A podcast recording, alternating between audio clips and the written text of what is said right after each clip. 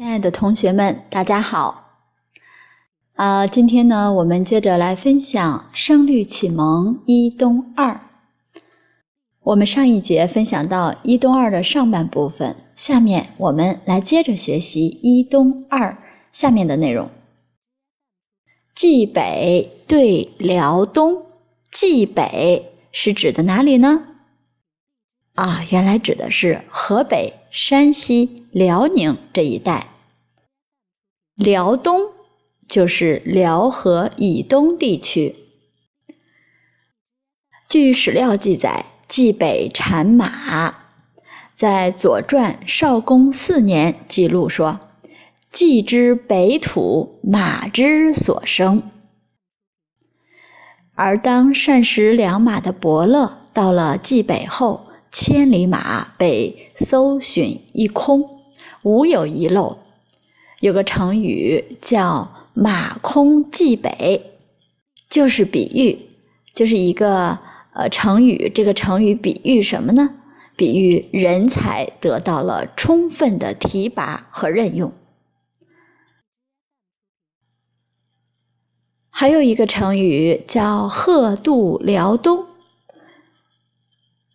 则是用来表达久别重归。慨叹人世的变迁，以及离开家乡的人对乡土的思念。相传，西汉辽东人丁令威跟随灵虚道长于灵虚山修道，千年之后成仙。有一天，他因为思念家乡，思念家乡的故土，化成了一只仙鹤，飞回了辽东。停在城门华表柱上，有个少年想拉弓射鹤，于是仙鹤唱着歌儿冲天直上而去。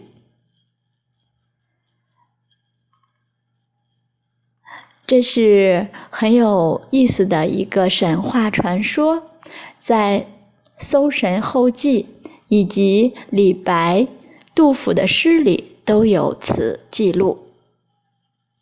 好，下面一句：“池中濯足水，门外打头风。”“濯”就是洗的意思。孟子《离娄上》说：“有孺子歌曰：‘沧浪之水清兮，可以濯我缨。’”沧浪之水浊兮，可以濯我足。孔子曰：“小子听之，青丝濯缨，浊丝濯足矣，自取之也。”有人说《沧浪歌》是屈原所作，实际上在春秋的时候就已经传唱了，因此。孔子、孟子都提到了他。沧浪江的水呀，清澈，可以洗我的观音；沧浪沧浪江的水浑浊呀，可以洗我的脚。濯足就是洗脚，足就是脚。在屈原的作品《渔父》中。渔父问屈原为何流落到这步田地，屈原说：“举世皆浊我独清，众人皆醉我独醒，是以见放。”渔父说：“圣人不凝滞于物，而能与世推移。”屈原说。我宁愿跳入湘江，葬身鱼腹，也不愿蒙世俗之尘埃。渔父听了，莞尔而笑，踏歌远去。他唱道：“沧浪之水清兮，可以濯吾缨；沧浪之水浊兮，可以濯吾足。”不复语言，不再。再不再回应屈原。好，下面一句话叫“梁帝讲经同泰寺”。同泰寺是南京最古老的范刹之一。同泰寺与台城隔路相对，整个寺院依皇家规制而建，规模宏大，金碧辉煌，盛极一时，无愧于南朝四百八十寺首刹之誉。由于皇帝的尊崇，同泰寺俨然如当时南方之佛教中心。天望高僧达摩从印度来健康，也就是南京的时候，就居住于此地。南朝的梁武帝经常到寺里讲经说法，听众逾万。而他曾先后四次舍身到同泰寺为僧。脱下皇帝的龙冠蟒袍，穿上僧衣，在寺中过起僧人的生活，人称为皇帝菩萨。但是梁武帝没有将佛法真正的用到治理朝政中来，反而因此贻误了军机大事，重用的人也出现了奸臣，造成了朝政的昏暗。唐朝诗人杜牧有首诗《江南春》是这样说的：“千里莺啼绿映红，水村山郭酒旗风。南朝四百八十寺，多少楼台烟雨中。”下面一句话是汉皇置酒未央宫。未央宫就是汉皇呢，是指刘邦；未央宫是西汉的皇家宫殿，也是古代汉族宫殿建筑的精华，位于现在的陕西西安西北大约三公里的地方，建于长安城的西南角。是长安城地势最高的地方，龙首原在这上面。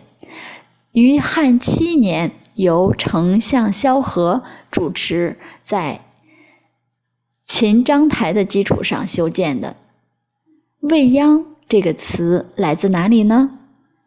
可能有同学听说过，就是《诗经》：“夜如何其夜未央。”未央是没有尽头、不断的意思。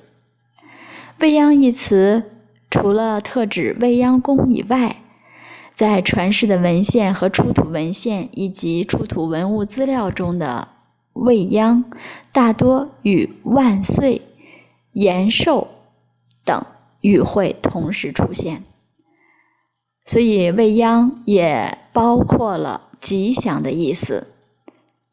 长生未央、长乐未央这一类的吉语瓦当，在陕西各地均有发现。已故著名秦汉史专家在很多史籍当中就指出，不拘定施于未央、长乐两宫，而是取其吉语通用，作为吉语。长乐的意思就非常容易理解，那就是长久快乐、永享安乐。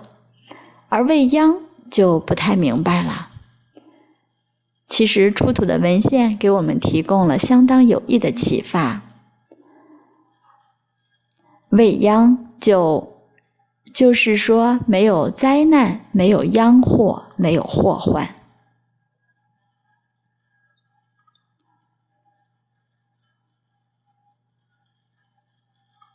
最后一句话：“晨绿迎新，懒拂七弦绿起，霜花满鬓，休堪百炼青铜。”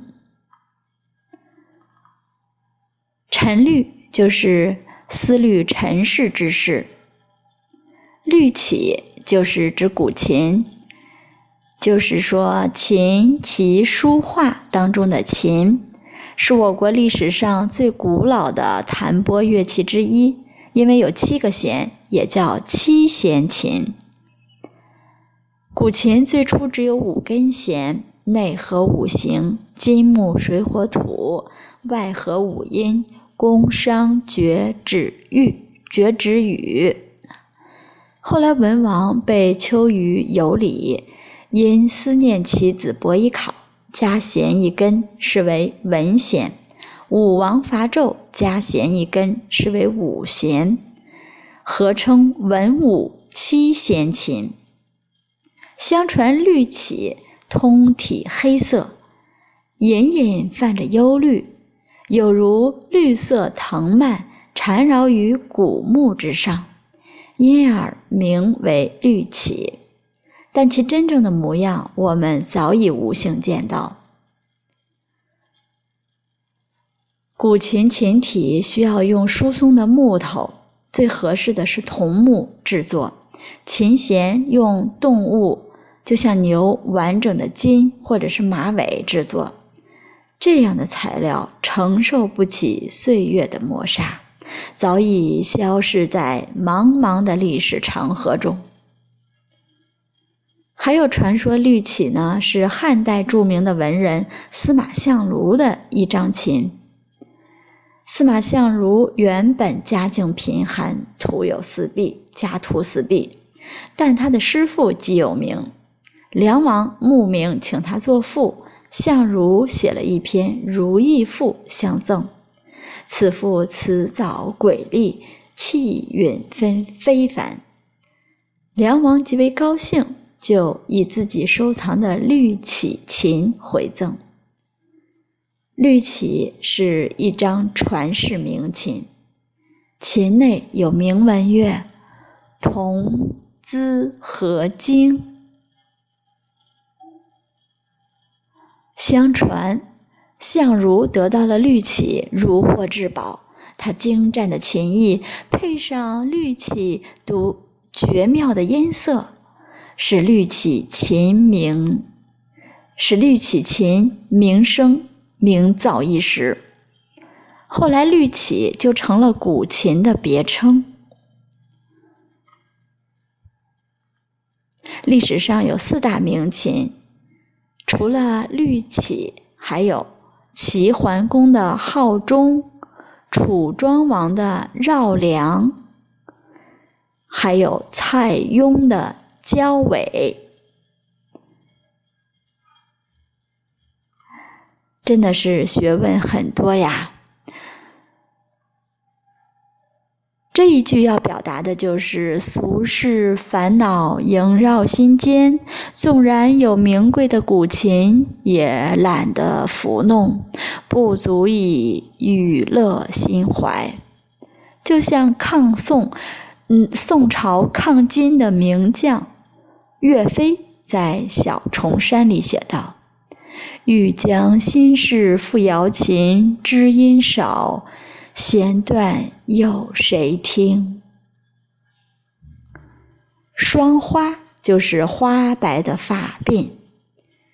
青铜是指青铜镜，古代的时候用青铜炼制的镜子来梳妆打扮。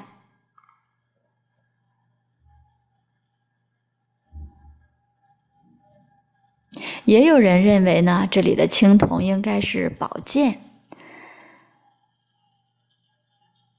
因为在秦代以前，剑都是青铜锻铸，所以后人常以青铜代指宝剑。再有就说古语琴剑相连，所以经常有一句话说“琴剑书生”，琴是指文，剑是指武。所以说，根据对联的规律，上联是绿绮代表文，那下联当然是百炼青铜宝剑代指武功，才算对仗工整恰当。而铜镜好像没有这样的意味。再一个就是根据文中语“休刊”二字来看呢，男儿年纪渐长而一事无成。既不能以文治国，又不能以武定邦，因此自觉愧对匣中宝剑之意。故而此处百炼青铜解释为宝剑更为恰当，实际与镜子无关。好，不论哪种解释，这两句都以不愿作为的行为进行心境上的失落对应，告诉人们要珍惜当下时光，莫等闲。好，今天我们就分享到这里，内容也比较多，大家耐心。聆听，也请大家提出宝贵建议，谢谢。